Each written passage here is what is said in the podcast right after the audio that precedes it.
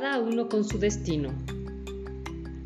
Había una vez un samurái que, a lo largo de su vida, había librado varias batallas. Él era un guerrero fiero y muy poderoso, pero también peleaba por lo que creía que era justo. Nunca había levantado su espada contra nadie que no pudiera defenderse, ni dejado de defender a quienes lo necesitaban. Era, pues, un hombre noble y justo, pero después de tantos años no se sentía lo suficientemente satisfecho consigo mismo. Así que decidió viajar hasta el templo en el que habitaba un monje zen, en busca de respuestas. Al llegar, se dio cuenta de que el lugar era muy hermoso y se sentía en él una atmósfera de paz absoluta. En el centro de una habitación, el monje meditaba con una sonrisa de serenidad en el rostro. Cuando lo miró, el samurái inmediatamente se sintió muy inferior a él. ¿Cómo voy a compararme con este hombre a pesar de haber ganado tantas batallas? pensó. Desolado, sin mover un dedo, él ha logrado llegar a un estado de iluminación al que yo jamás podría aspirar, aunque meditara toda mi vida. ¿Por qué es que me siento como si de pronto no valiera nada? Le preguntó al monje cuando éste hubo terminado de rezar.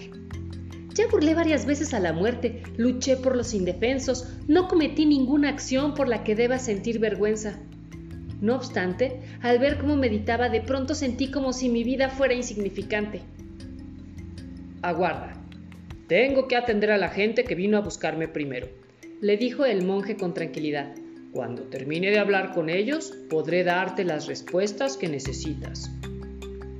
El samurái se retiró a esperar en el jardín. Desde ahí veía a varias personas entrar y salir para hablar con el monje, quien los atendía sin dejar de lado esa sonrisa llena de paz. A cada minuto, él se sentía más malhumorado, pues no era muy paciente. Por la noche, cuando todos hubieron partido, por fin pudo acercarse al maestro. ¿Ahora sí podrá enseñarme? le preguntó. El monje le dijo entonces que mirara por la ventana. La luna resplandecía en el cielo y el ambiente se encontraba en silencio. ¿Ves cómo la luna está brillando en el cielo? Ella se mantendrá resplandeciendo en el firmamento y cuando el día de mañana el sol vuelva a salir, no va a preguntarse por qué su luz es más fuerte y logra calentar a todos los seres vivos. A ambos los he observado durante años y a ella jamás le escuché decir, ¿acaso seré inferior a él? No, por supuesto, dijo el samurái. La luna y el sol son distintos y cada uno es especial a su modo. No tiene caso compararlos. He ahí tu respuesta. Nosotros somos dos personas diferentes. Cada uno ha hecho del mundo un lugar mejor a su manera, luchando por lo que creemos el resto solamente son apariencias. Moraleja, no te compares con nadie y busca tu felicidad haciendo lo que amas.